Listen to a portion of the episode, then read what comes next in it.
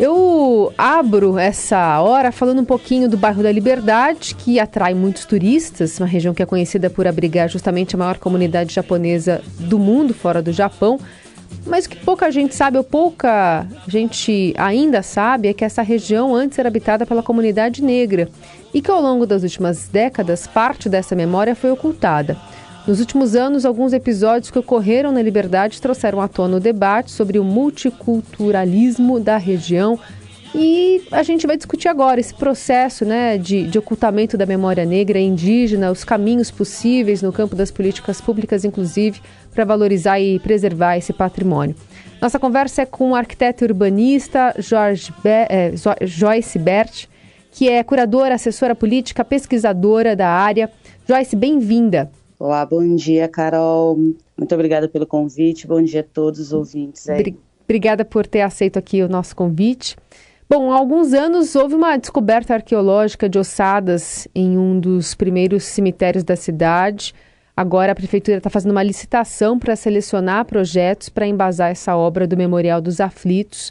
O espaço será construído perto ali da capela da Nossa Senhora dos Aflitos para marcar a história negra paulistana e do bairro, além de homenagear os sepultados ali. Como é que a gente é, entende, como é que se explica esse processo de apagamento, exclusões de fundo racial, ao ponto de muitos paulistanos nem sequer saber que a Praça da Liberdade é, se chamava Largo da Forca, justamente porque era palco de execução de escravos negros fugitivos e condenados à morte. E qual que é o, o, o a importância do memorial nesse contexto? Bom, é, a gente tem um problema, a gente tem a questão do racismo, né, que é uma questão que está na base da, da, da, formação da sociedade brasileira, é, a formação de São Paulo, a formação do, do, do, do, do espaço urbano brasileiro é, é marcada por essas exclusões, é marcada pela falta de entendimento do quanto a memória nos constitui é, não só a memória urbana, né, a memória da, da, história urbana, mas a memória como um todo, né, nós somos um país que não, não teve um, um direcionamento para essa valorização do nosso passado, das construções, daquilo que conta sobre a nossa formação. Né, tudo isso foi negligenciado, foi apagado, é, enfim. Então, o próprio povo brasileiro tem uma dificuldade muito grande de, grande de entender que é, sem esse entendimento, sem esse resgate, a gente não consegue resolver muitos dos problemas que nós temos, que estão inclusive naturalizados por conta desse, dessa falta de entendimento da formação do país. Como é que se deu o país, como é que se formou o Brasil, como é que se formaram as cidades brasileiras, os processos, enfim. É, o memorial ele é de fato um marco histórico, né? Porque ele é resultado da luta de muitos anos de muitas pessoas negras, de muitas pessoas indígenas, de pessoas em geral que sabem da importância de você contar as histórias do passado, de disso não ser esquecido, de, de do quanto isso é fundamental para nosso desenvolvimento, para o nosso futuro, inclusive, né? É, então é, é fantástico que a gente tenha essa oportunidade de ter na cidade esse marco que vai com certeza abrir precedentes e também vai começar aí um processo de educação das pessoas, né, ou mais um processo, porque em outras instâncias que não esbarram na questão racial, a gente já tem aí algumas é, iniciativas, né, e bastante importantes. Então, o memorial é um marco e, e vai abrir precedentes para outras ações do poder público ou pelo menos para fazer valer as vozes que lutaram tanto para que a gente conseguisse chegar nesse ponto. É, é, nesse contexto, por exemplo, de abrir precedentes que você entende também que a chegada de algumas estátuas de negros é, e personalidades negras que estão é, começando a entrar né, no, no, currículo aqui de São Paulo, a gente tem um número muito pequeno de representação de personalidades negras. É, a prefeitura começou a se movimentar nesse sentido. Você acha que o precedente pode é, começar por essas ações? E quais mais poderiam entrar na pauta? Essas ações são importantes porque é, o, o, espaço das cidades ele não, não é um espaço neutro, ele está contando uma história, ele está é, fazendo uma manutenção de certos discursos, por isso que é importante a gente tentar para a questão dos monumentos, né, é, dos marcos que existem pela, pela, espalhados pelas cidades, porque eles estão falando e muitas vezes reverberando discursos excludentes, discursos de apagamento, de morte simbólica, enfim. É, então ele é um, sim um começo, né? Porque você está colocando na cidade a cara de quem fez através da arte, através da escultura, através da pintura. Eu acho muito importante hoje em dia que a gente tenha essa, essa livre é, expressão, né? Da arte urbana. Eu acabei de ver, agora há pouco estava vendo um mural é, de um artista urbano importantíssimo para a cidade, que é o, o Mauro Neri. É, tem Soberana Ziza também, que é uma grafiteira super importante, e outros que trabalham né, né, fazendo, fazendo grafite, né? Mas um grafite mais engajado, então é super importante. Agora, eu, eu penso que a educação, nesse sentido, ela é fundamental, sabe? É, nós precisamos de uma educação urbana que possa se conectar com essa questão da memória.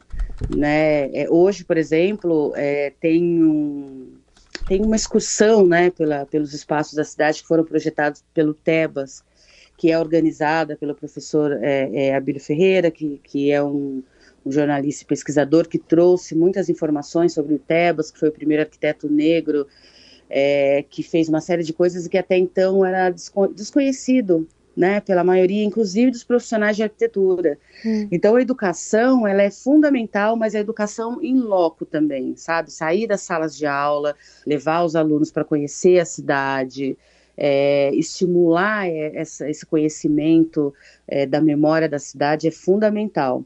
Então, é, ter é, estátuas, monumentos, obras de arte, fortalecimento da, da, arte urbana, do grafite, das manifestações artísticas de rua, como as batalhas de rima, por exemplo. Tudo isso é muito importante para a gente é, virar né, essa mentalidade, essa, transformar essa conscientização em algo prático.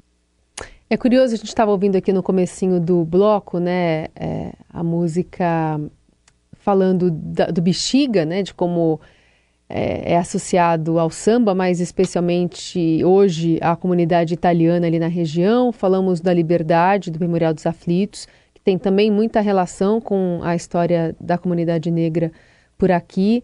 E, e é isso, né? Quando você fala sobre é, o contar uma história, né? o entendimento da memória é importante, porque sempre está se contando uma história ali, com algum simbolismo a gente tem essa história do imigrante sobrepondo a história é, dos negros aqui, que é muito mais é, sólida e muito mais longa até, né? Representativa de como o Brasil se constituiu no final das contas. Exato, porque senão fica parecendo que, por exemplo, no caso do bairro da Liberdade, do bairro do Bexiga e muitos é, bairros aí que tem uma, é, uma característica é, urbana mais conhecida como italiana, né? Uhum. Você fica sem um pedaço daquela história. Quem estava lá antes, né? A partir de quando os imigrantes chegaram e em qual contexto também eles chegaram ali?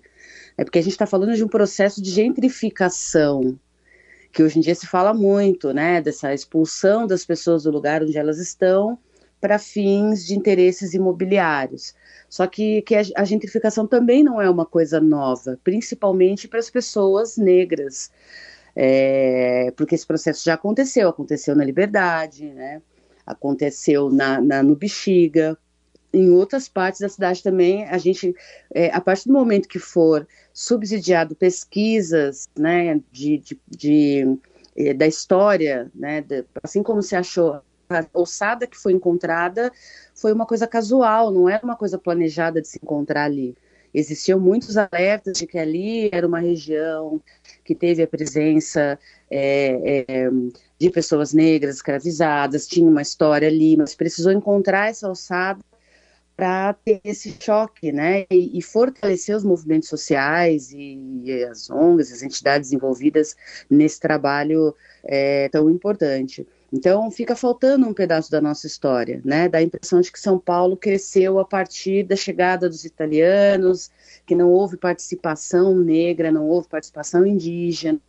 A gente, a, a formação do povo brasileiro, ela se dá assim em três raças né, branca, negra e, e a indígena, é, mas isso não está contado no espaço das cidades. O planejamento urbano continua deixando escapar essa questão. A gente também tem um desapego com cuidado com os nossos patrimônios. Eu, eu lembro que um tempo atrás o, o, o ex-prefeito, na época era João Dória, disse que São Paulo não tinha uma memória arquitetônica, não tinha marcos arquitetônicos importantes a serem preservados quando na verdade o que não tem é um interesse do poder público em fazer esse resgate. E, e eu penso que a gente precisa abrir uma nova história aí para fortalecer o, a, questão do patrimônio, para reconhecer como algo fundamental. A gente não tem como sentir orgulho de quem nós somos ou compreender as nossas falhas sociais, urbanas, políticas, econômicas, sem ter esse pedaço da história que não foi contado. Joyce, no caso do memorial, qual a importância de ele ser é, pensado, né, produzido, talvez construído e, e arquitetado por um, uma pessoa negra? Olha, uh, primeiro que os arquitetos e arquitetas negras são uh, ainda invisibilizados, né? Ainda tem um, a questão do racismo barra esses profissionais do mercado de trabalho. É, então, a primeira questão é, é essa, né? é, proporcionar um, uma ação contra a desigualdade no mercado de trabalho para profissionais de arquitetura, urbanismo, é, engenharia e outros que vêm né, nessa seara de trabalho. É, em segundo lugar, é a questão do protagonismo, né? É uma questão de, de protagonismo. A, a, a, pessoa negra, é, sobretudo aqueles que têm um engajamento nos estudos das relações raciais, da, da pauta racial, é, tem ali um, uma leitura diferenciada de como pode ter essa construção, como pode ser essa construção, como ela pode ser, enfim, pensada, é, em quais os lugares nós devemos mexer que vão ser eficientes para esse resgate que a gente precisa, o cuidado também, a questão do cuidado né? Porque é, parece que é uma bobagem quando a gente fala em representatividade, sobretudo nesses tempos em que isso está tão desgastado, tão perdido do seu significado é, sociopolítico, né? Mas eu sempre acho que vale a pena, sim, insistir nesses instrumentais de luta do passado, do, dos nossos antepassados, das, das das é, militâncias que vieram antes, é importante sim ainda a questão da representatividade, sobretudo pelo, pelo protagonismo do discurso, né? Precisa ser pessoas que estão ali envolvidas com a história, entendendo a importância daquilo. É, sem isso também é, é se perde muita coisa. Muito bem, essa é a Joyce Bert, que é arquiteta, urbanista, escritora, curadora, pesquisadora e trouxe para a gente esse olhar sobre o aniversário de São Paulo, né? 469 anos e muito da história que a gente tem hoje acesso acaba sendo uma parte só do que aconteceu de verdade. Não sei qual que é a sua relação com São Paulo, Joyce. Você nasceu aqui? Eu nasci aqui, nasci na Zona Norte, que é uma das regiões aí que tem um, um, um, contingente negro expressivo, né? Casa Verde, Mirim, essa região também tem uma história negra muito fundamentada, muito presente. Então, nasci nessa região aqui, então amo São Paulo, não, não me vejo morando em outro canto, apesar de todos os problemas que nós temos. Eu acho que São Paulo é um dos, dos lugares mais importantes, sim, da América Latina e do mundo. Muito bom. Muito obrigada, viu, por participar conosco, por conversar aqui com o Vinte da Dourado. Bom feriado para você. Muito obrigada pelo convite. Um bom feriado para todos.